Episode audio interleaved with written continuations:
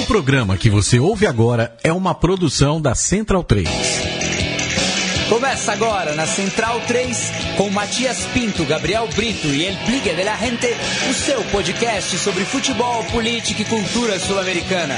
Conexão Sudaca.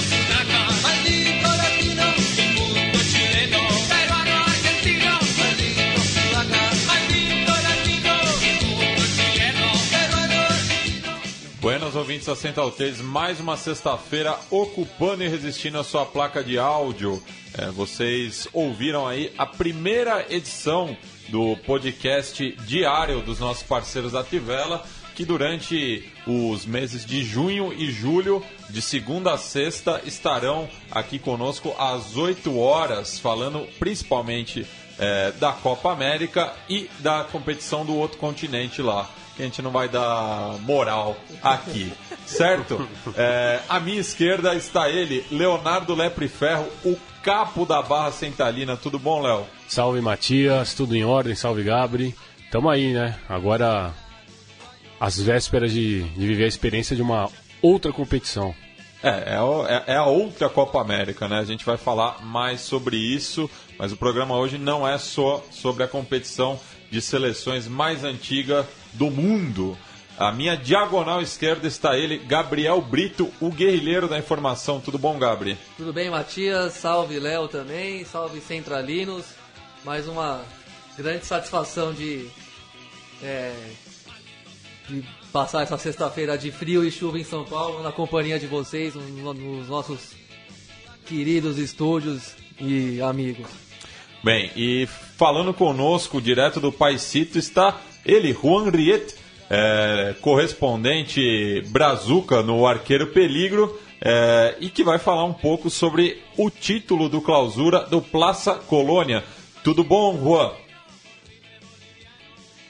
Alô, Juan, nos escuta? Nos escuta, Juan? Bem, estamos com um problema aqui de, de comunicação. É, já vamos ver o que está acontecendo, mas vamos falar né, dessa reta final dos campeonatos nacionais é, na, na América do Sul. É, começando pelo argentino, né, Léo? É, título do Lanús, maior goleada numa final de campeonato argentino. É, e uma tremenda frustração, né, na verdade, porque é, foi uma baita de uma final, todo mundo esperava um jogo muito mais é, parejo, né? Por assim dizer, do que foi. E, na verdade, uma baita frustração, principalmente para o Pablo Guedes, que, deixaria o, o, ausente Biglia extremamente triste, porque ele é um fiel defensor do Pablo Guedes. São Lourenço que não, não jogou mal, fez um bom campeonato argentino, foi de uma retomada muito grande depois da elimina, eliminação precoce da Copa Libertadores.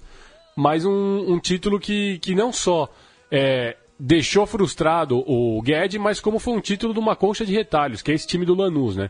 Que é um time de, de, de vários jogadores que foram, aos poucos, eles foram sendo é, escanteados nos times onde jogaram, né? O caso do Lautaro Costa, que já tem algumas temporadas lá, o, o próprio Pepe Santi, de um rendimento admirável no, no, no Lanús, o do Pablo Mochi, que, que deixou muito a desejar no Palmeiras e que estava em negociações, segundo dizem, com o Boca Juniors, é, e do próprio Almiron, que foi um técnico que foi chutado do Independiente e conseguiu dar a volta, a volta por cima no campeonato seguinte com dirigindo um Lanús que joga o fino da bola, né? De se destacar a, a presença da torcida do São Lourenço, que realmente depois que já ia 4 a 0 ali, cantava como, como se nada, né? Cantava como se fosse o São Lourenço ganhando 4 a 0 o São Lourenço conquistando o campeonato, que não era o que estava acontecendo, mas uma final que, na verdade, ela foi decidida é, de uma maneira que não era como todos esperavam. Foi um bom jogo, sim, mas foi um, um jogo muito bom do Lanús. O São Lourenço realmente deixou a desejar. O Pablo Guedes depois dizia que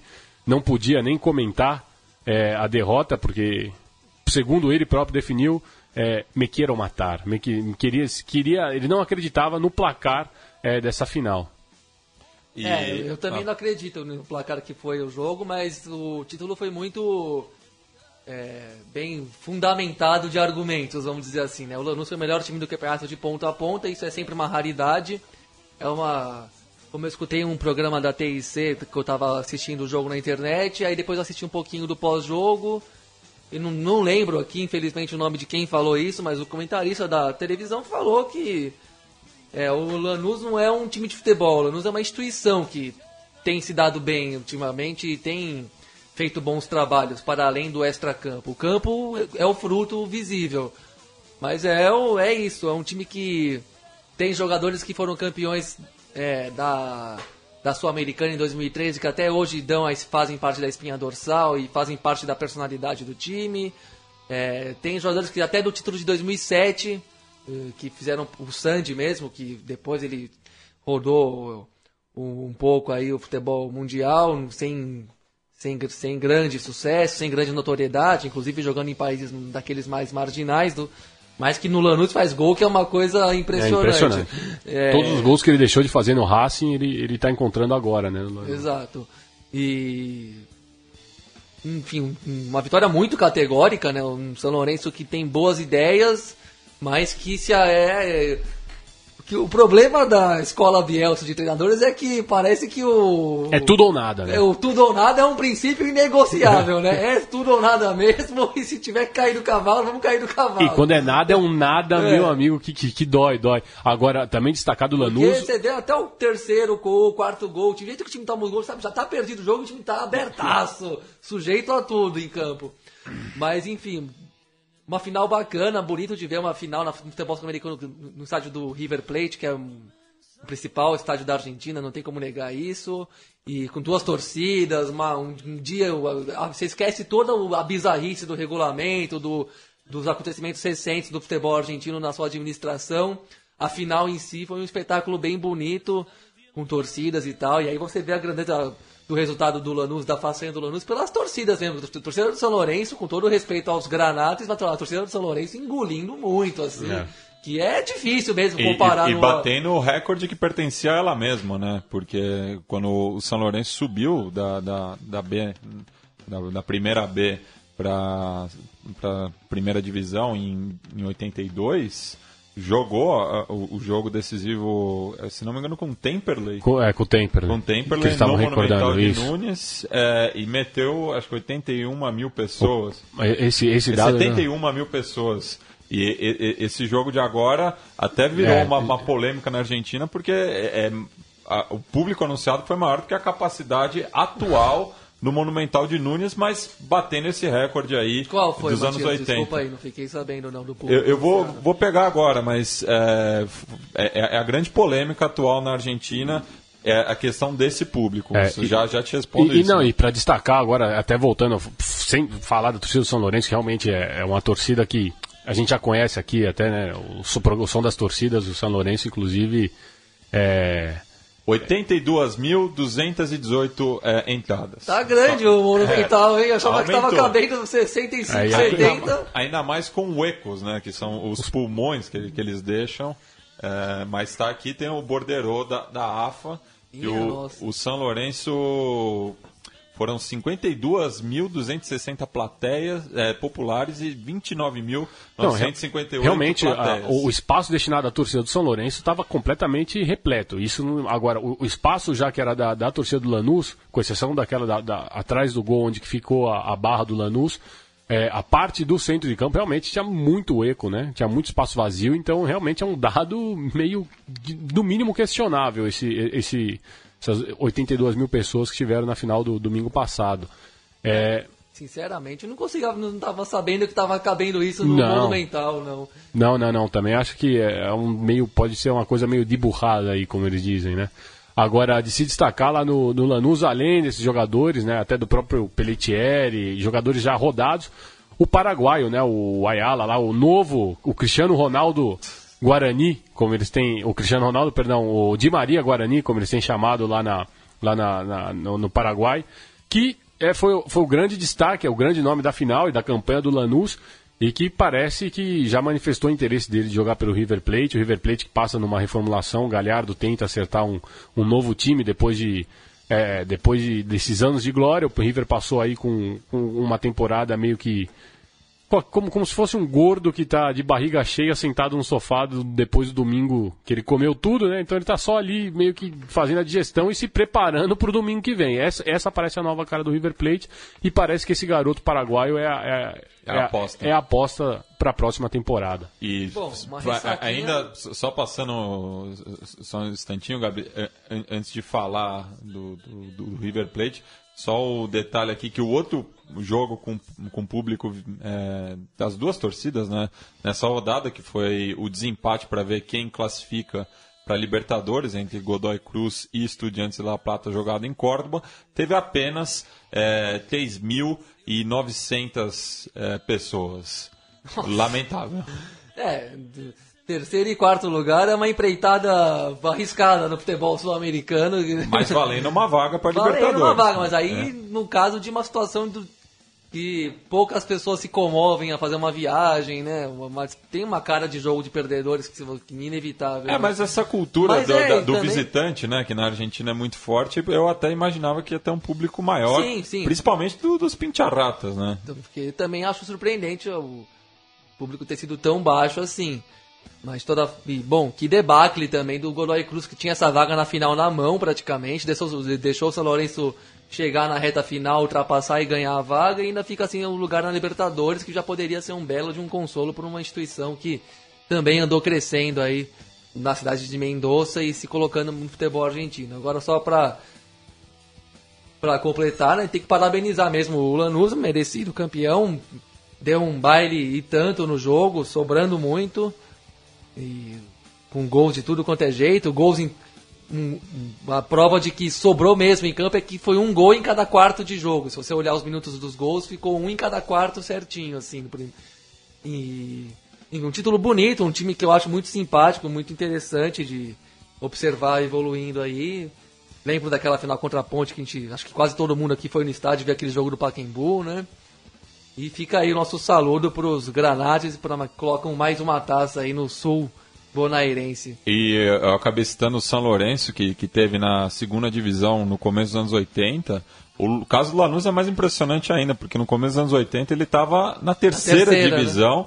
E foi um clube que foi subindo pouco a pouco, né? Até voltar à primeira divisão nos anos 90, conquistou aquele título da Comembol eh, em 96, em 97 defendeu o título, acabou perdendo para o Atlético Mineiro, que gerou aquela batalha eh, entre a torcida do Lanús e o plantel eh, do Galo Mineiro e depois, com, de, dez anos depois, conquistou o seu primeiro título argentino, né? É, na, naquela equipe que tinha o Jadson Vieira, um, um dos poucos brasileiros a, a conquistar um título argentino. E a Sul-Americana depois em 2013, é, e agora mais um título argentino. Então, o clube ali do, do sul, do conurbano bonarense, tem dois títulos domésticos e dois títulos internacionais. Exatamente. E chegou a cair uma vez também no. Ainda na- entre os anos 90 e os 2000, chegou a passar pela, pela B novamente, mas aí nesse caso já voltando rápido e, sendo, e se firmando mais como um time de primeira divisão, né? Bem, agora atravessando o charco, agora sim estamos em contato com Juan Riet, eh, nosso correspondente eh, oriental, que vai falar sobre um outro título também de uma equipe bem mais modesta que o Lanús, no caso o Plaça Colônia. Tudo bom, Juan? Tudo bom por aí? Como é que vocês estão? Estamos muito bem, ainda mais falando com você nessa sexta-feira chuvosa aqui em São Paulo. Muito obrigado. Prazer para mim também compartilhar esse espaço aí com vocês, que eu gosto muito. E aí, Juan, boa noite, é o Gabriel aqui. Conta pra gente como é que foi. Gabriel, tudo bom? Tudo ótimo. Conta pra gente aí como é que foi esse. Essa primeira volta olímpica no estádio do Penharol, do novo estádio do Penharol, como é que você, como carboneiro, também enxerga isso? Nossa, eu tive um, um domingo muito contraditório, sabe? Eu estava torcendo, logicamente, pelo meu time, mas, mas também gostei do, de um time pobre, pequeno, do interior do, do país, eh, fazer essa pequena sonha aí para e dar a primeira, a primeira volta olímpica no, no flamante estádio do Penharol, né? Correto. E o Juan também, que ele é natural de, de Rocha, né? É, também no interior do Uruguai e que pode falar também sobre fazer um comparativo né, entre o título do, do Rocha, que foi a primeira equipe do interior a ganhar um, um dos torneios curtos né, no, no, Uruguai, com o do Plaza Colônia agora. É, é mesmo. É, fazia, faz uns 11 anos atrás, no, em 2005, o, o time da minha cidade lá foi, foi o primeiro campeão, como falo, você falou, mas é, eh, tirando o fato dele, dos dois times ser do interior, não tem muito a ver, não. O, o Plata é um time que vai, vai, vai fazer os 100 anos nesse ano que vem, é um time bem antigo, com muita tradição em é o decano do futebol, do futebol de Colônia, e o Reto Futebol Clube foi criado para jogar na, na primeira divisão, do, na, no futebol profissional daqui do Uruguai. Então eles têm uma história muito diferente. Mas o fato deles serem os dois do, do interior faz com que seja pelo menos comparável. É, eles têm uma, uma infraestrutura muito, muito parecida, muito, é demais só falar que eles têm aproximadamente 900 sócios associados, cada um dos, dos times.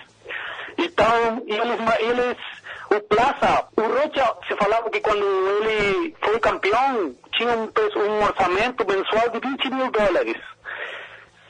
Faz um tempo atrás, que é comparado com os 65 mil dólares que tem de orçamento mensal o Plaza Colônia, né? É, Juan, é, traçaram muitas comparações né, depois do título do Plaza, é, querendo é, trazer mais ou menos como se fosse o Leicester o Leicester sul-americano, o que para mim é uma comparação completamente sem fundamento, porque eu, eu acredito que o feito do Plaza é muito maior que o feito do Leicester, porque eu, até mesmo eu sei que e, e, proporcionalmente o Leicester realmente ele, ele, corria atrás. Só que o Leicester era um clube que teve investimento de milhões, tinha um grande empresário tailandês, se eu não me engano, né? tailandês. Né? tailandês por trás. E o Plaza não, o Plaza, como você disse, era de um orçamento modesto. Então, eu, acredito que o feito do Plaza é muito mais, muito mais significativo se comparado, se colocar numa relação com, com o feito do Leicester, por mais que a, a, comparação seja injusta. Mas eu queria que você falasse, dentre essas inúmeras, esses, inúmeros pontos de, de, de, conquista que o Plaza teve ao longo do campeonato, uma história curiosa, que é a história do, do, do Eduardo Spinel cumprindo a promessa e comendo uma pizza com, junto com, com, com, a comissão técnica no centenário. Conta pra gente como é que foi essa história. Então, é, é mesmo assim, eu, eu concordo com vocês, é, com, com o seu análise aí. É, é mais assanhoso porque as dimensões, as diferenças com as equipes grandes, com o Nacional, o Penharol aqui, eles falam que só o Forlan no Penharol cobra 120 mil dólares por mês. Tá, tá entendendo? Só um jogador cobra, é o melhor pago do Uruguai, mas só ele cobra é, o duplo do que, do que, do que todo o orçamento do, do, do time que, saiu, que, que foi campeão. Mas esse, esse, essa promessa aí, essa anécdota que você está tá comentando do, do, do corpo técnico, na real, eles, eles têm a base de que a, o Plaza Colônia estava brigando pelo... pelo ele, ele, ele, ele subiu nesse ano, no ano passado estava na segunda divisão, ele foi, ele ascendeu, e aí eles estavam brigando para não voltar para a segunda divisão. Então, ele, quando começou o, o campeonato clausura aqui no, no, início do ano, o Plaza estava no 13 lugar de 16 equipes que tem a, a, competição. Então eles fizeram essa promessa de, se eles se salvarem do, do descenso, eles iam eh, comer uma pizza no meio, no, no círculo central do Estádio Centenário como promessa para a história do futebol, uma coisa assim. É uma coisa muito louca, mas, mas tem essa base, porque o Praça estava brigando para não perder a categoria e ainda que eles sabiam que se conseguiam se manter na, na, na primeira divisão, eles iam estar brigando pelo menos pela, por alguma Copa, por, por, entrar em alguma Copa Internacional, que de fato eles conseguiram já faz uns cinco, umas cinco fechas para trás. É, e Juan, falando também desse do, do, do, complicado regulamento no Uruguai, né? Essa situação bizarra também de um, de um time estar tá brigando nas duas pontas. É, o Plaça ainda não garantiu nada, a bem da verdade, né? Porque é, a rodada que vem agora define quem é o vencedor da, da tábua anual e é, pode ter um triangular agora, né? Entre o Penharol, o Nacional, que tem menos chance, e o Plaça Colônia, que já está garantido na semifinal, assim como o Penharol. É, é isso, é isso assim. É, o regulamento aqui fala que, que quem ganhar a tábua, a, a tábua anual tem direito, passa diretamente para a decisão final. E aí, se tiver dois times diferentes que, que ganhar, ganharem o, o Apertura, que foi o Penharol, e o Clausura, que foi o Plaza, eles têm que jogar uma semifinal para jogar uma final contra o campeão da tabela anual. No caso aqui, esse ano, o Penharol que está em, primeira, em primeiro lugar, com, que está com três pontos de vantagem sobre o Nacional. Mas o Penharol está jogando muito ruim, até que pode acontecer que perca para para a juventude que, que joga nesse sábado. E se o Nacional ganhar e o Penharol perder, aí teria uma definição por por gol average, não sei como que vocês falam, por diferença de gols. E o Nacional está melhor que o Penharol. Então aí o Nacional seria o campeão da tabela anual e o Penharol teria que jogar uma semifinal com Plaza para ver quem dos dois joga a decisão com, com o Nacional. Juan, e já começam a, a especulações é, com relação ao futuro de alguns atletas do, do Plaza. Ou seja, tem alguns jogadores aí que já começam a, a ser citados em, no Nacional, no Penharol, ou até nos outros os, nos, nos, clubes é, da, de, de, de Montevideo, nos clubes em, em desarrollo, né? Já tem alguns nomes desses jogadores que alguns algumas boas pérolas aí do Plaza Colônia que você pode citar para gente? Então, uma das características desse, desse time do Plaza é que eles são muito humildes, eles não gostam de falar nada para fora, eles falam muito pouco com a imprensa, pelo menos com a imprensa da capital. Então não tem eh, se escutado muita coisa acerca do, do futuro dos, dos jogadores, eles estão falando que eles estão desfrutando do momento, eles foram o segundo time do interior a ser campeão de, uma, de um campeonato curto, então eles estão pensando nos finais, nas decisões. É, mas, com certeza, tem pelo menos três, quatro jogadores que não vão ficar no Plaza, porque o caso do Milesi, que é um ex-jogador do Danúbio, que foi para Centro-América, depois voltou a jogar em Plaza, mas é um, um muito bom jogador, é o o craque do, do time. Tem um, um cara muito jovem também, com muita com muito futuro, que é o Nicolás Bible, que é oriundo de Colônia, mas já teve um passo pelas formativas do Nacional, ele sentiu saudade do, da cidade e foi embora de novo para Colônia e está jogando lá. E depois tem um goleador do, desse, desse time, que é um argentino, Germán Ribeiro, que ele jogou em times secundários em, na Argentina, depois passou por Fênix aqui e eu não sei com certeza se ele está emprestado para o Plaza ou o Plaza pegou a ficha mais. Mas com certeza vai voltar para Fênix no ano que vem. E Juan, agora falando sobre a seleção uruguaia, que na nossa visão aqui no Brasil a, ao lado da Colômbia e do Chile, são as três seleções que estão levando mais a sério esse invento da, da, da Comembol de fazer o centenário do Sul-Americano em plena América do Norte. É, é, aqui, aqui os jogadores, quando estiveram aqui se preparando por uma semana, eles falavam muito a sério, tomavam muito a sério. O Cavani falou que eles estavam preparando como se fosse uma Copa do Mundo.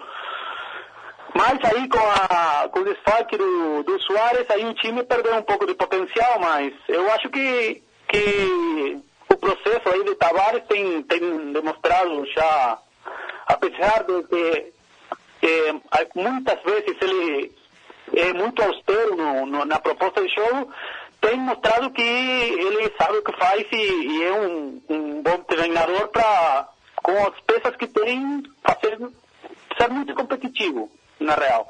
E aí eles eles estão falando com muita muita decisão de, de que eles vão não são favoritos, a seleção uruguaia nunca é favorita, mas que vai dar trabalho para todo mundo. Eu acho que vai ser isso assim, isso mesmo aí. Juan, eu queria só que você falasse também um pouquinho para a gente aqui, né? Porque estamos todos assombrados com a campanha do Independente Del Valle né, na Copa Libertadores e na verdade é uma campanha muito sólida e muito é, fundamentada, principalmente no trabalho do Pablo Repeto, né? Que já está há algum tempo é, no futebol equatoriano. Eu queria que você falasse um pouquinho das características desse treinador. O que, que você pode contar para a gente sobre o trabalho do Repeto?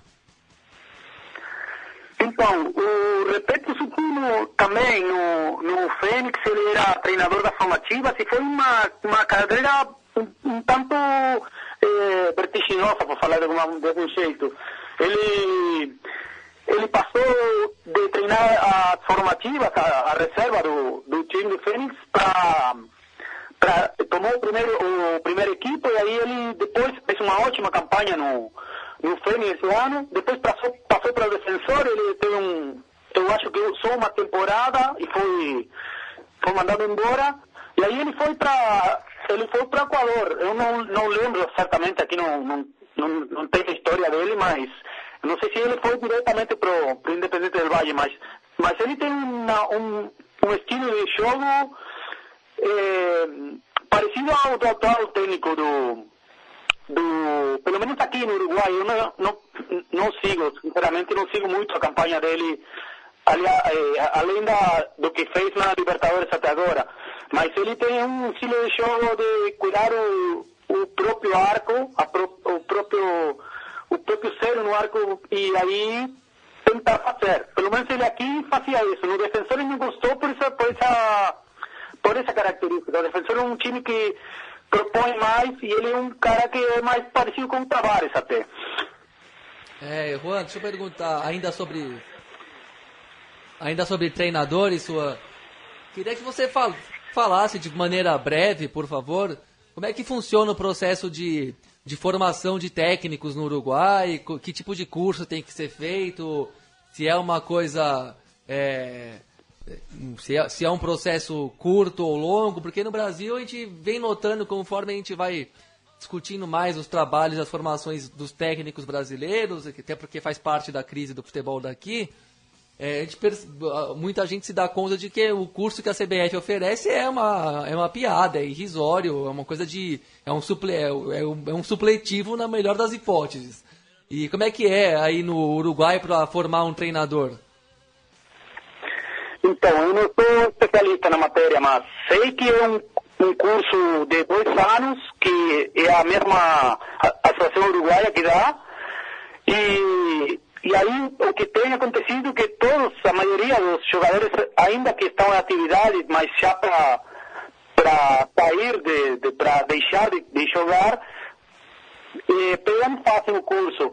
Mas tem, eh, tem também algumas academias privadas aqui que que estão eh, pensando um pouco mais na, na, é, na profissão de, de é, diretor, diretor, esportivo, manager esportivo, sei lá o nome que eles dão, e tem um monte de jogadores recentemente é, saindo, de, de, que deixaram de jogar, que estão, estão fazendo esses, esses cursos. Mas, na real, sinceramente, eu não saberia te dizer qual é mesmo o, o procedimento que eles, que eles têm de. Qual é o, o, o preparamento que eles fazem. Não, mas pelo menos você já disse que é um curso que dura dois anos, sendo que aqui no Brasil, só para te explicar, dura algo em torno de dois finais de semana. É uma coisa muito a toque de caixa mesmo e muito amadora. É, bom, é interessante saber disso de toda forma e não acho que explica cada vez mais o, como, a, como os países, esses países exportam técnicos em quantidade muito maior é, que o Brasil. Até aproveitando então a presença do Juan, eu queria, vou, queria fazer uma pergunta. Eu sei que é uma pergunta é, difícil de ser respondida, Juan, mas eu queria que você desse o seu parecer aí como, como jornalista uruguaio, como homem do futebol. É, eu queria que você desse aí o seu parecer como com, com toda a, a bagagem que você tem do porquê é inexplicável o porquê que o Diego Aguirre não consegue emplacar, não consegue ficar mais muito tempo nos clubes aqui no, no Brasil, né? Ele, ele teve uma campanha no Internacional, foi uma boa campanha, foi campeão gaúcho, é, é depois ele, é, antes ele saiu numa semifinal de, de, de, de Copa Libertadores, depois, né, esse ano, no ano passado. Esse ano ele, ele fez um bom trabalho no Atlético Mineiro, caiu nas quartas de final da, da Libertadores. Por que, que a, a, existe uma resistência ao trabalho do Diego Aguirre aqui no Brasil? Por que, que você acha que existe essa resistência? E o Léo fez uma pergunta bem fundamentada, mas a ligação, infelizmente, caiu. Então, Sensacional. Então eu respondo. Gabriel, por que, que você acha, Gabriel? Porque no Brasil, opinião? a crítica tem resistência a todos os técnicos, né? Então não, não é privilégio de nenhuma nacionalidade. E ainda existe a implicância com técnico estrangeiro, sim. Ainda que vá diminuindo, mas existe. É, é, é muito, a gente é muito, resu, é, é muito imediatista, é né? A gente é do resultado, porque não muda nisso. É, até, muda. até acho que o Balsa talvez seria um bom exemplo disso, que a, no começo, não, no começo o pífio dele na, na, do São Paulo na Libertadores e amar, e amar um mau jogo de São os, os, os, péssimos jogos do São Paulo no Campeonato Paulista, já queriam cortar a cabeça do cara. Agora ele resolveu todos os problemas, então acho que existe uma resistência declarada e não justificada aos técnicos estrangeiros. Né? Parece uma proteção de mercado que se tem aqui. É, um pouco disso, um pouco da tosquice da nossa mídia para tudo mesmo, mas também é, o jeito que a, a visão do futebol, o jeito que o brasileiro enxerga futebol precisa ser um pouquinho mais calcado na realidade, né? Tá muito preso a um imaginário lúdico e artístico e não, não é isso o dia a dia. O dia a dia é trabalho, é dificuldade, é perder mais do que ganhar. Enfim, tem que mudar bastante coisa na mentalidade. Ô Juan, antes da sua ligação cair, o Léo perguntava por que, que o Diego Aguirre não inspira confiança para o torcedor brasileiro e principalmente para a imprensa daqui?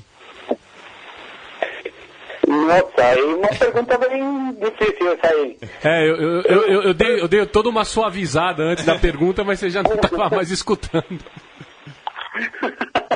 Não, então, eu acho que, que o futebol brasileiro, o campeonato brasileiro é difícil para todo técnico que não é, todo treinador que não é brasileiro mesmo, né? Alô? Alô, sim, sim, escuta. Então, eu, tava, eu não sei se vocês pegaram o que eu falei, mas. Estamos na escuta. Tamo na escuta. Eu acho que, eu acho que o, o Diego Aguirre, o problema que tem, na real, é que ele não tem uma, uma experiência eh, em campeonatos fortes que, que dê um respaldo, uma, uma capacidade de de decisão, eh, de tomar decisões fortes, assim, com, com grandes estrelas, do, com vestiários muito cheios de, de, de, de estrelas de futebol, sei lá como, como se diz, bons jogadores, jogador com muita fama. Então, eu acho que isso aí poderia até ser uma das, dos problemas. É, tá, ou seja, falta falta vontade, né? Porque às vezes o jogador aqui tem muita vaidade e falta vontade, né? Talvez é, eu acho que pode ser uma boa explicação. Talvez no Uruguai realmente os jogadores ainda estão procurando o seu espaço, estão procurando o seu lugar e, e acho que jogam muito mais pensando em, na equipe do que no protagonismo é, individual, né? É, eu acho que isso aí é uma, é uma boa explicação. É, porque no caso ele, o Diogo Aguirre só é, só foi treinador no Uruguai uma vez, duas vezes com Plaza no, no início, ele começou no Plaza, depois passou para o Pinheirão, depois foi, foi para a Arábia para Catar, sei lá para onde, numa dessas ligas que, que tem grana, mas não tem tradição, e depois foi para o Inter, e aí ele não, não, não, não foi mal, mas não foi bem, ele não gostou, o estilo dele não gosta, e eu acho que o um vestiário pesado para ele não é. Embora que ele aqui no Penharol ele já tirou os dois últimos ídolos do Penharol, ele, ele sacou para fora, que, que foi o Bengochea na, na primeira fase que ele esteve e o Pacheco na segunda. Então, sei lá, ele tem um manejo do vestiário, uma condução do vestiário aí que eu não sei como, como catalogar. E, Juan, só para ir finalizando a conversa e saindo um pouco também do, do campo futebolístico, falar um pouco da, da política aí é, no Rio da Prata, porque aqui no Brasil acabou passando despercebido o julgamento do militar uruguaio, o Manuel Cordeiro, é, em relação à participação dele na Operação Condor, né, no plano Condor, como chamam aí. Queria que você falasse um pouco aqui para o público brasileiro é, sobre a decisão do Tribunal Argentino. Então, o Cordeiro já tinha sido é, condenado no Uruguai, mas ele tinha, tinha se fugado para a fronteira com o Brasil e o Brasil não negou a, a extradição. O Uruguai pediu a extradição e negou. É, no fim ele foi para a Argentina, sei lá como, ele, ele foi pego lá e foi é, processado a 25 anos de, de, de, de, prisão pelo delito de privação de liberdade, desaparecimento, desaparição de, de pessoas, e ele estava vinculado no, no caso da Automotores Soletti, que era uma, uma casa de, de tortura da, da ditadura argentina, e, na, na real, das ditaduras de Chile, Uruguai, Argentina, até Brasil, eu tenderia a pensar.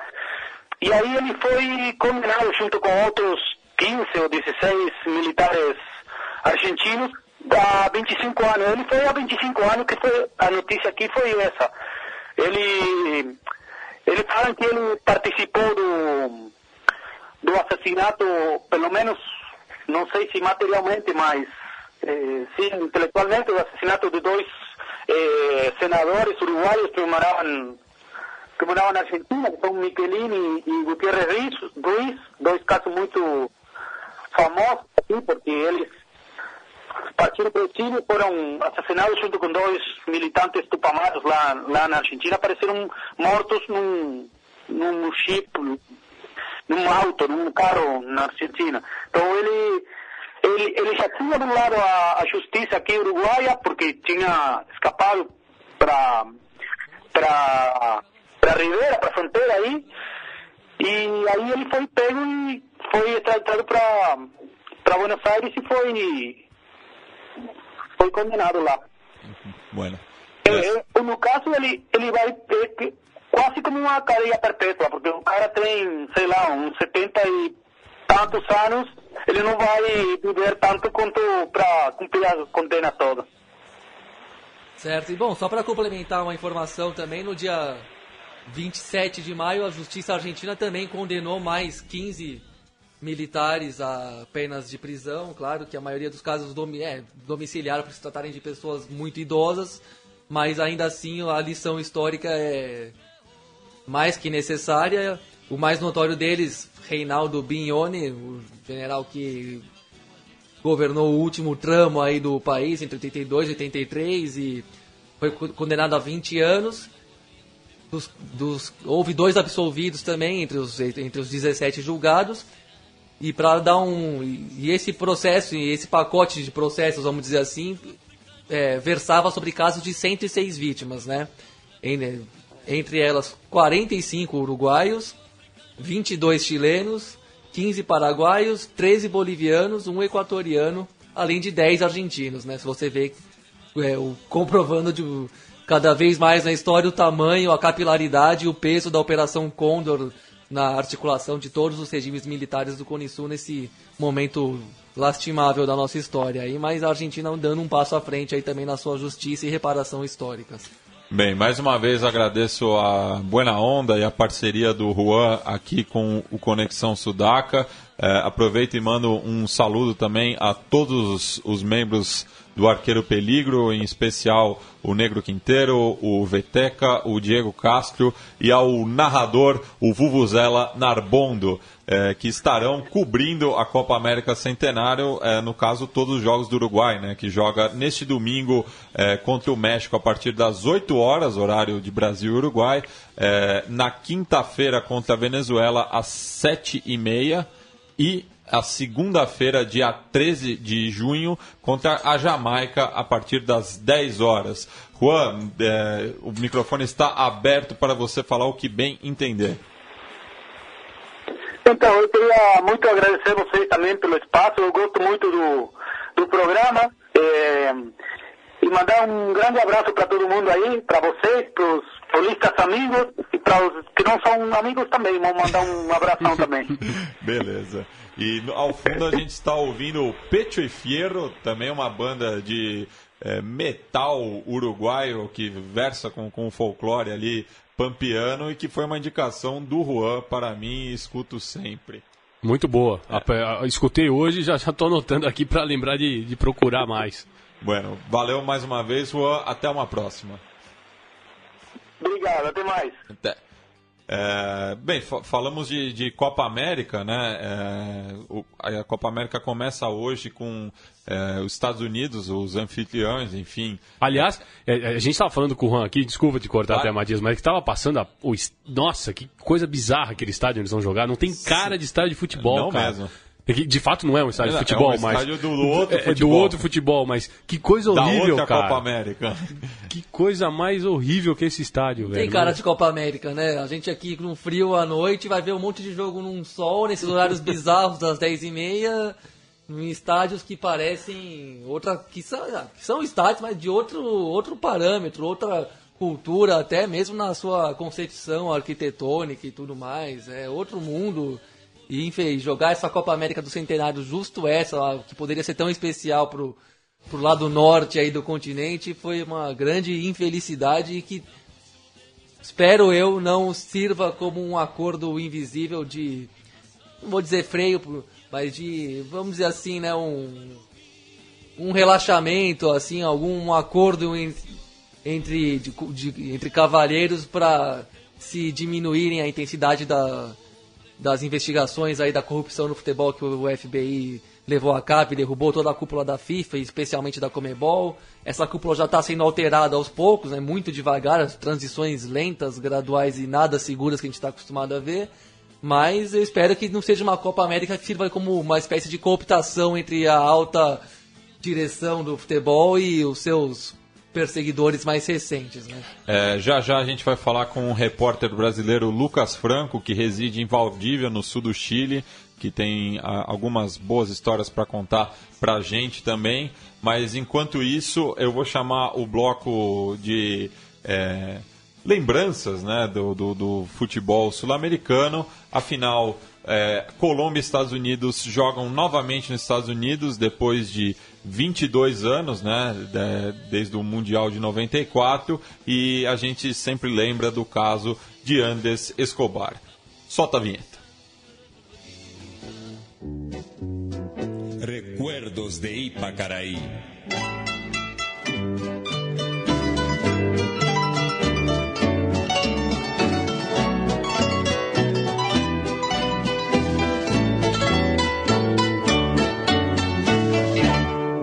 Vamos ouvir então as narrações dos três gols daquela tarde.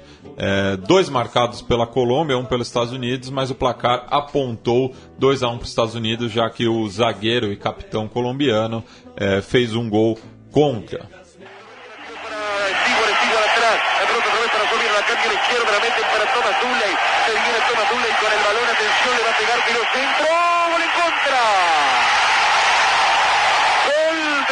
Estados Unidos, Escobar, autogol. El centro Pepe la izquierda, una pelota que iba a buscar Winalda por la derecha, Escobar la manda contra su propio arco, Córdoba quedó descolocado. Gol de los Estados Unidos. A los exactamente 34 minutos del primer tiempo se pone en ventaja el equipo de Bora Milutinovic cuando Escobar tocó una pelota adentro ante el remate me parece que del jugador Carques, John Carques. Gana Estados Unidos 1 a 0. Ataca Estados Unidos, la pelota viene para Stewart. Gol. Gol de los Estados Unidos. Stewart. Ernie Stewart. El del Willem holandés. Runda el sueño colombiano. Stewart definió muy bien una jugada de contragolpe para la selección de los Estados Unidos. Stewart, después de recibir el pase del número 9, Tar Ramos, a las espaldas de Escobar, y ante la salida de Córdoba pone contra el caño izquierdo para anotar el segundo gol. Estados Unidos 2, Colombia 0. Y la busca por la derecha Valderrama. Ahí va lateral de Santa Marta, Valderrama que la puede tocar para el Chonto Herrera, la mete contra el área para Rincón, para Valencia, Rincón es gol de Colombia, gol de Colombia, tiró, tapó de bola, entró Valencia. Gol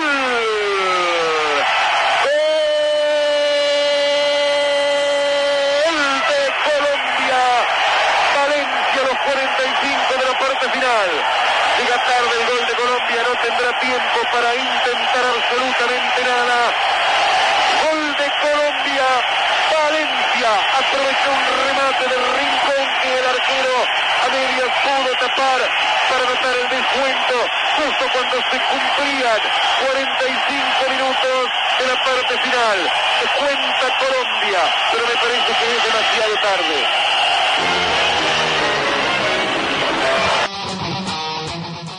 Bem, vocês ficaram aí com a narração de José Gabriel Carvajal, da Rádio Continental da Colômbia, em relação àquele jogo da primeira fase eh, da Copa do Mundo de 1994, no qual a Colômbia, mais uma vez, ficou pelo caminho. Inclusive a gente escreveu, né, até um, na, na, na Sarriá 2014, a gente, naquela, na, quando a gente preparou a revista, a gente teve uma pauta que foi justamente sobre a, as diferenças né, entre a, a, Col a Colômbia de 94 e a Colômbia de 2014. Então, o que, que, o, que, que, o, que, que o futebol colombiano evoluiu nesses 20 anos e o que, que ele perdeu, né? Que aí a gente trata um pouco, tá até ainda o texto está lá na Sarriá, para quem quiser ler. É bem interessante porque a gente conversou com o pessoal da, da El Escorpião. Que lançaram uma revista em inglês agora? Ah, é? É. Olha aí a dica cultural. É. e o pessoal lá, o Camilo Rodrigues, ele, ele explica um pouco do que, que o. Da, do jogador colombiano, né? Do fato dele estar tá saindo um pouco mais cedo é, do futebol é, local para ir jogar na, na, nas ligas, grandes ligas continentais, e ele acaba perdendo um pouco da essência característica do jogador colombiano, mais de, de gambeta, mais driblador, um pouco irresponsável até na marcação, e ele começa a, a adaptar esses conceitos do futebol europeu muito cedo, né? Ele, ele, ele cria-se uma responsabilidade que é boa para um lado e acaba perdendo um pouco do, da, daquela qualidade genuinamente cafeteira. Bem, saindo do norte do continente, voltamos ao sul, mas vamos mais ao sul ainda para falar com Lucas Franco, direto de Valdívia. Tudo bom, Lucas? Olá, olá Matias, olá Gabriel, alô Léo. É, prazer é, participar com vocês do programa. Est estive ouvindo aqui agora a narração de, do gol contra né, de, de Pablo Escobar e prazer com vocês conversar sobre futebol. É só, só não confundir os Escobar, né? Porque quem fez o gol contra foi o Andes, o Pablo era o outro lá. Não, claro. Mas- não pode confundir. O Pablo podia é- fazer 10 gols contra no mesmo jogo que ninguém metia o dedo nele. Inclusive, do- o documentário da ESPN trata justamente disso, que é com, com a morte do Pablo Escobar que é, se permite fazer algo contra um jogador na Colômbia, já que o, o narcotráfico tinha muitas ligações com o, o futebol, né? É, Lucas, mas vamos falar agora de, de outra coisa, né? Uma Claro. polêmica grande aí no Chile em relação ao Deportes Valdívia, da cidade onde você reside, né? Você até escreveu uma bela reportagem aqui para Central 3 e eu queria que você Obrigado. falasse para os nossos ouvintes aqui sobre este caso. É, Esse é o caso, assim, é um dos casos mais absurdos que eu já vi na minha vida. É, eu acho que minha intenção de começar a escrever sobre ele era tentar levar para fora, para fora das fronteiras do Chile, esse tipo de problema que eu vou resumir para quem de repente não, não leu o texto. É, o Deportes Valdívia é um time pequeno, é um time de terceira divisão daqui do, do Chile, joga, no, joga em estádio municipal e ele é, foi campeão da terceira divisão. Só que ao invés de ganhar uma premiação, o, o que seria normal em, em- na maioria dos países, vai ter que pagar uma multa aí de quase 6 milhões de reais. E Uma multa não, me desculpe, uma taxa de inscrição. É porque que daria- parece uma punição, na verdade. Parece né? uma Ele é multa obrigado a mesmo. pagar. É. É, claro. E, mas, por, mas entrando no contexto maior, até porque eu desconhecia a história assim antes de ver a própria matéria, explica para o leitor o porquê dessa, dessa, al- dessa, dessa taxa tão alta e o que, que o clube pretende fazer também. É, essa taxa, na verdade, surgiu em 2013. É, assim, o primeiro time a pagar foi o Puerto Montt, foi o, não, foi o Ibéria, na verdade. Em 2014, não, 2014 pagou o Ibéria e 2015 o Puerto Montt. Essa taxa ela não tem um motivo específico. A NFP diz que é, desse valor, a metade vai para o time que desce da segunda para a terceira divisão, que teoricamente é, ficaria mais pobre, né? então teria que ganhar um aporte financeiro. E, por outro lado, é, essa outra metade eu, é, é inexplicável. Eu tentei entrar em contato com a NFP, enviei e-mail, liguei. É, obviamente que aqui no Chile é diferente do Brasil, eu não tenho contato assim com, com fontes que de alguma maneira pudessem me dizer isso de maneira extraoficial. Mas não há um, um motivo. É, e obviamente que isso talvez explique um pouco a crise é, do futebol chileno, porque é uma crise também é, moral, porque não, não, há um motivo como é que um time desse pode pagar né, uma taxa tão alta. É, Lucas, é, tudo bem? Boa noite, Leonardo falando. Oi, boa, boa noite, Leonardo. Parabéns aí pelo texto, realmente estava muito bom, tudo bem explicadinho. Recomendo muito lá obrigado. pro pessoal que. A gente linka depois o texto linka, também no, tá... na página do programa. Bem legal mesmo. E aí, até aproveitando, já que você já tocou no assunto da, da NFP e tá com dessa, dessa limpeza que parece que tá, tá querendo, que eles estão querendo realizar ou promover no, no futebol chileno. Queria que você falasse também um pouquinho do caso do Deportes Concepción, né, que foi é, desafiliado da, do, do, da, claro. do, da Liga Chilena. E também, aqui a gente acabei de pegar a notícia, parece que tem outros 14 times que, estão que ameaçam ser desafiliados por irregularidades financeiras, né, que seria o Antofagasta, Barnechea, Cobressal, Copiapó, Coquimbo, Huachipato, La Calera, La Serena, Magallanes, Porto Montt, São Luís, São Marcos, Santiago Morning e Temuco. Só antes do Lucas responder essa pergunta, acho que o campeonato chileno é o mais sonoro da América do Sul. então, que, que, samba que sai disso daqui, hein, meu amigo? Mas eu queria que você comentasse um pouquinho pra gente o que, está acontecendo aí, rapaz. É, o Deportes Concepción ele foi desafiliado por uma, de uma dívida de é, uma dívida equivalente em reais de 1 milhão e 800 mil reais, né? É, em peso chileno seriam 9, bilhão, 9 bilhões 348 mil, 343 milhões. É, esse time foi desafiliado, é um time tradicional de Concepción. É, é, obviamente que não é uma crise só no Chile. Todo o, o futebol, é, os, os valores do futebol são muito altos. Então, obviamente que todos os times têm dívida e tal. O que, o que me surpreende é que, por exemplo, mesmo com toda a situação difícil que, que, que tem os clubes, é, ainda se exige né, é, essa taxa de manutenção, essa taxa de, essa taxa de inscrição. E, é, por exemplo, a situação financeira dos times obviamente não está bem. E a televisão ela não, não entra de uma maneira, é, digamos, de forma para ajudar, porque é, não sei, não sei se vocês sabem, mas o, o, campeonato chileno ele não, ele não é transmitido na TV aberta. Sim, é, é, é, ele tem um, um, canal de CDF, um, né? Sim, é o CDF. Esse, esse canal você paga um pay-per-view como o PFC no Brasil e, e assiste. Obviamente que entra dinheiro por, por esse pay-per-view, muitas famílias têm. Por outro lado, eu sinto o povo chileno muito afastado da, da festa, digamos assim, porque, é, obviamente, existem muitos anunciantes. É, o, o, grande problema é que as pessoas não assistem muito o campeonato chileno. Sinceramente, eu acho que, que isso pode explicar todo, toda a dívida, ou toda, todos os problemas administrativos. É, Lucas, você está há quanto tempo no, no Chile?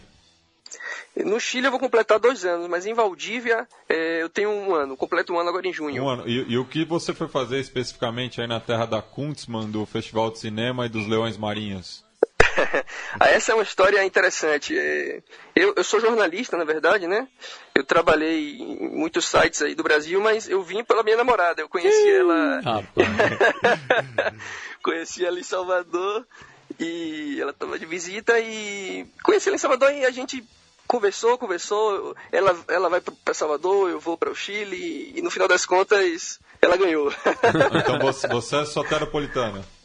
Sou, sou baiano, sou de Salvador. E, está se, se, acostumando aí com, com o frio do sul do Chile? Ainda não me acostumei não. É, é o frio é, é difícil assim. É, as poucas vezes que eu fui em São Paulo, por exemplo, assim, em junho, eu já sentia um frio grande, né? Batia o quê? Em São Paulo, 17, 18, eu já sentia frio. E, e aqui em Valdívia é muito mais frio. Entendi. E, e, Lucas, aqui é o Gabriel. Eu queria. Fala, Gabriel. Eu queria te perguntar se você acha que essa situação de crise para os times de menor porte no Chile tem a ver com o próprio modelo econômico e administrativo, gerencial que se impõe aí na, na, na, na, nas associações esportivas do futebol chileno, que são modelos mais ligados ao, às ideias empresariais mesmo de gestão e de regras também, né? De, inclusive, né? Tudo SA, né? As malditas SA. Exato. É, Tem uma relação explica, direta. Mas não é tudo. Por exemplo, é, por exemplo, é, no Brasil, os times mais tradicionais, né, por exemplo, Bahia, o Palmeiras, o, São Paulo, o Flamengo, é, são clubes, né? Você se associa e, em teoria, tem direito a voto. Né? Em teoria, no Bahia, por exemplo, recentemente, é, houve uma mudança muito grande, então você elege o presidente de forma direta e o conselho deliberativo também.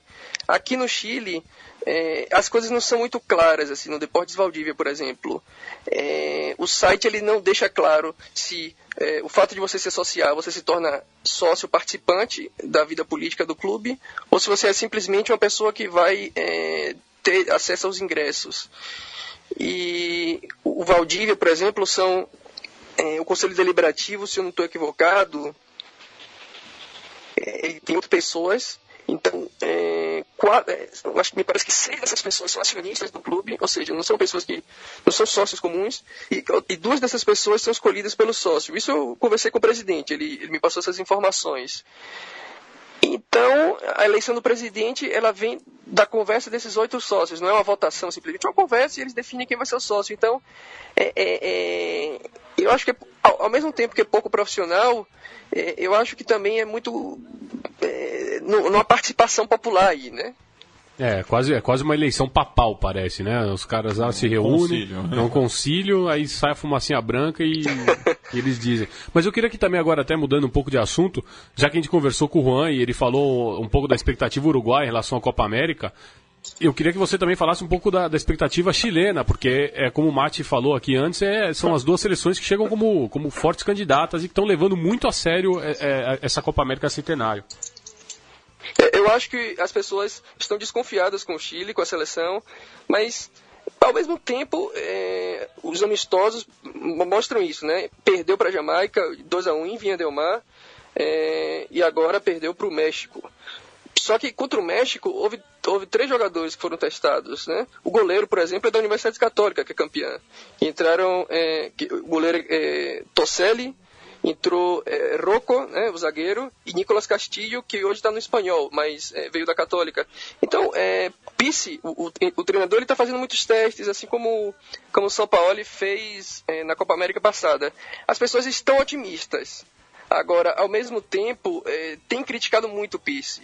Porque o torcedor quer ver resultado. Não importa se, se está na quarta classificação das, eliminatórias. Né? É, o, o, torcedor chileno ele, ele, quer esse título e, e vai ter uma parada dura né, contra a Argentina. Então, é uma desconfiança e, ao mesmo tempo, otimismo pelo, pelo título passado. E a ausência do, do Valdívia e o tocaio da, da cidade onde você fala conosco? Não, não. É, Valdívia, na verdade, é bom. É, foi bom você ter tocado no Mago Valdívia, porque a maioria dos meus, dos meus colegas, meus amigos, eles fazem associação é, do, do, da cidade de Valdívia com, com o jogador, mas não, não tem a ver porque assim. Tem a ver com Pedro é, de Valdívia, descobri, é, descobridor do Chile, entre aspas, né? Claro, claro, tem a ver com Pedro de Valdívia e, e o, o, jogador Valdívia ele, ele nasceu na verdade na Venezuela, mas é, a família é chilena, né? O pai trabalhava na Lanchile, então depois ele voltou para o Chile. E a ausência dele, na minha opinião, é aí uma opinião pessoal, não é, não é opinião de todo o público chileno. É, eu, eu, eu, sinceramente acho que Valdívia é um jogador que está jogando muito longe daqui. É, é, muito difícil saber como é que ele está jogando e tudo mais. É, nos Emirados Árabes, é, o treinamento, o treinamento ele não é da mesma forma que, que no Brasil e na Europa. É, o jogador não treina todos os dias porque é muito calor durante o dia.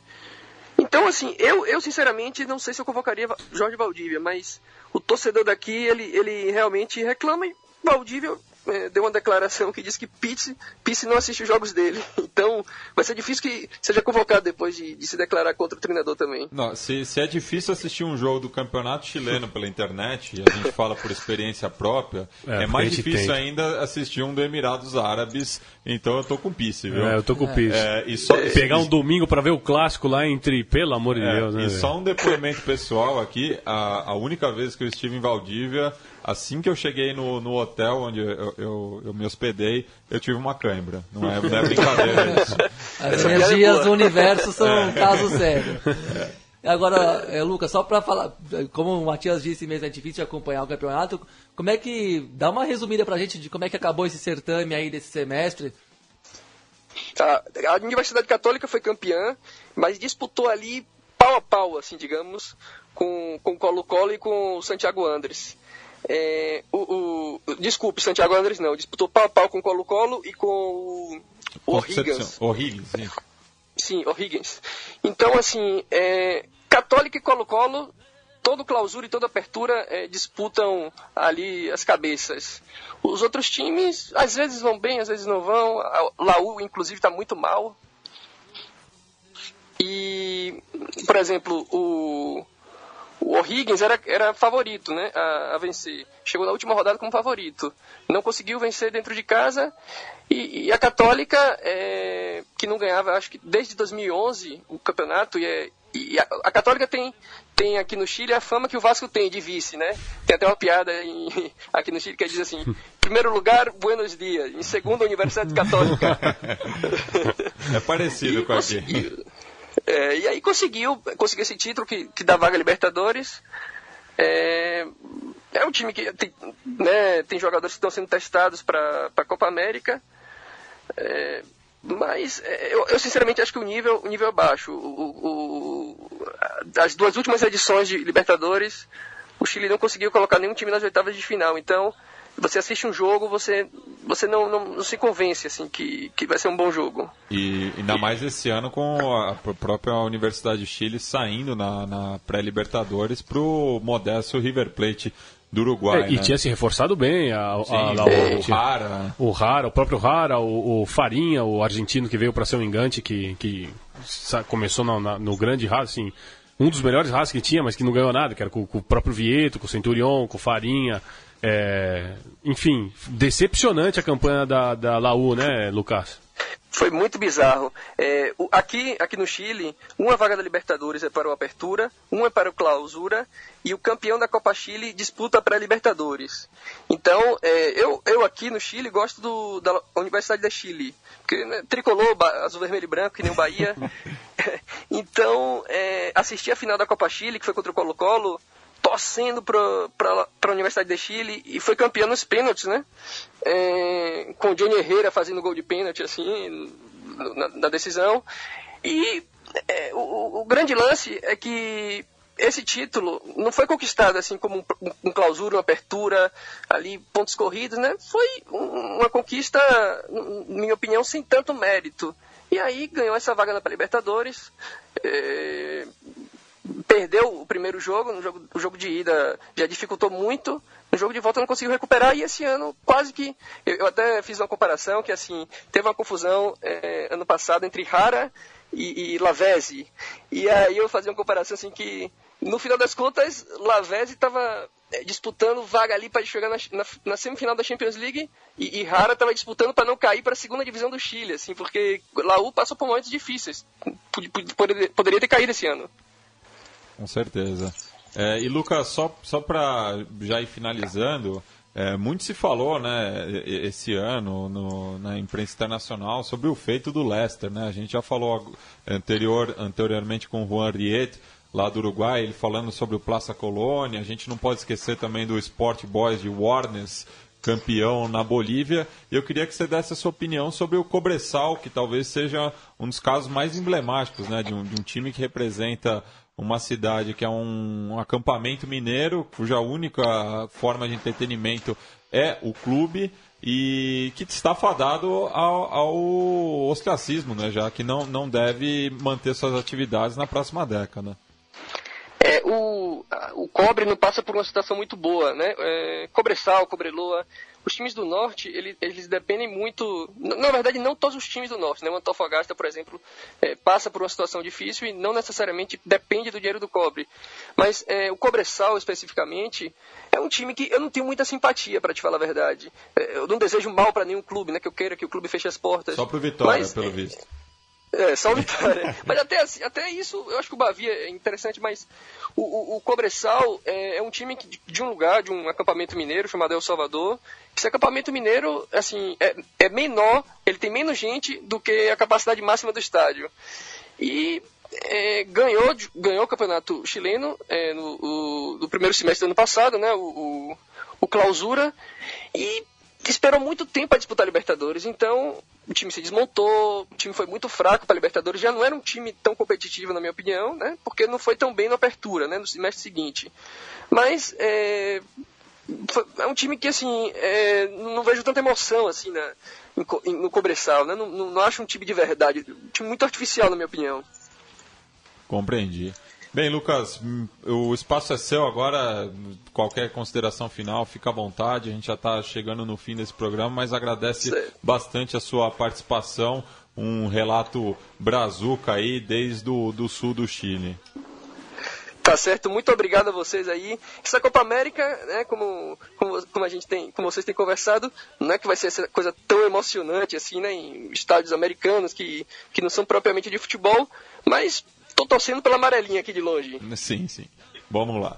É, então é, a gente se vê numa próxima aí com esperamos que com o Deportes Valdívia na segunda divisão como lhe é de direito tá ok tomara então um abraço a, abração tchau tchau é, só falando agora né da, da Copa América vamos só passar rapidinho os jogos é, desse final de semana já que como eu falei no começo do programa os parceiros da Tivela estarão com uma cobertura diária aqui na Central 3, toda de segunda a sexta, a partir das 8 horas. Então, na segunda já vai ter mais informação, vocês não vão ter que esperar o Conexão Sudaca da sexta que vem para estar inteirado na competição continental mais antiga do mundo, como sempre é bom frisar. Por sinal, também ouçam o Fronteiras Invisíveis do Futebol, que eu fiz em parceria com o Felipe do Xadrez Verbal, sobre os 100 anos do torneio. É, então começa hoje, né, é, com os Estados Unidos, os anfitriões recebendo a Colômbia no Le Leves Stadium em Santa Clara, na Califórnia. É, amanhã a rodada continua com o Paraguai e a Costa Rica medindo forças no Camping World Stadium em que é- Orlando. É, porque são nomes bem, bem Copa América. É, né? é, uma, é uma grande pena o Fernando Toro não estar entre nós e dar aquela aula de pronúncias das cidades e estádios e nomes próprios em geral dos Estados Unidos. Eu vou, vou falar então com a localidades. Verve. Vamos, vamos, ou vamos criar, favor, vamos criar. favor. É. Aí, aí, vai ser, Então- esse vai ser o Defensores del Chaco, o próximo confronto. pra- no vamos- nosso imaginário. Vamos ser o Haiti contra o Peru no CenturyLink Field em Cacete. Seattle, Washington. Amanhã, às 8h30 da noite. O Brasil estreia amanhã contra o Ecuador no Rose Bowl em Pasadena, Califórnia, eh, às 11 da noite. Que programão Mas que sábado, baita hein? pronúncia, rapaz.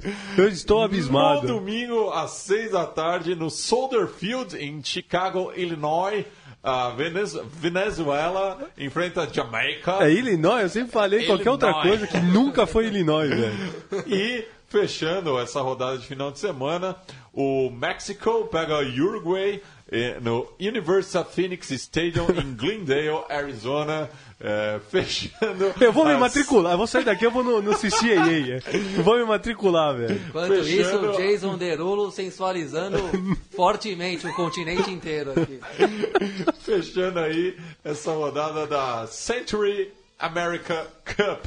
É, só completando uma informação em relação ao ascenso uruguaio, hoje teve rodada da segunda divisão e o Boston River ganhou do Rocha, do nosso Juan Boston. River ou. O Boston River. Ah, entendi. Boston River ganhou do Rock, o Ro- Rocha, por 2 a 0 em Melo, é, ali no norte do Uruguai, é, e garantiu seu lugar na primeira divisão é, da- do próximo semestre, assim como o Rampla Juniors, que também poderá medir forças com o Cerro no clássico da Vicha.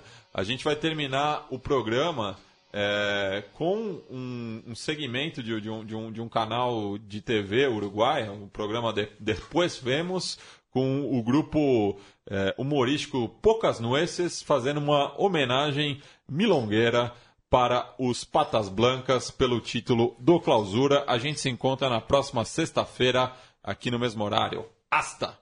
Estamos en plan de homenajear, queremos homenajear a otros hermanos patablancas que también este fin de semana supieron saborear el sabor de las mieles, de la victoria. De la mano de Amílcar Laborde, escuchemos esta carta de un patablanca a otro. Hoy quiero hablarte de manera flanca, de un pata blanca a otro pata blanca. Los dos con sacrificios llegamos a la gloria Madrid se parece tanto a Colonia. Ahora que ya entramos en confianza, te cuento que la plata no me alcanza. Tan brava las finanzas y vos que tenés banca, nunca te olvides de este pata blanca. ¿Cómo hacen para tener sponsor? tiranos un pique a nosotros. Si tienen a Zidane y te das cuenta que acá yo nunca sé si dan las cuentas. Tú tienes que entender, cristiano, que tienes pinta de villano. Pero por más que no fuiste pichichi, nosotros te queremos en el supichi. Cristiano, no seas tan rajeta. No hay plata para las camisetas. Pásame el teléfono de Adidas. Nosotros las medidas. Porque mientras ustedes dejaron tendidos a los colchoneros, nosotros tenemos a Carlos Manta de una plaza, Colonia. Porque, porque en los dos lugares hay plazas de toros. Por todas las cosas que nos hermanan, le pedimos si no hacen una vaca para las finales y nos hacen un giro. Y ya de paso le queremos comentar que por cualquier cosa que necesiten, hay cuatro jugadores que tienen pasaporte comunitario y la valija pronta. Chao, pata blanca ya te saluda atentamente tu pata blanca.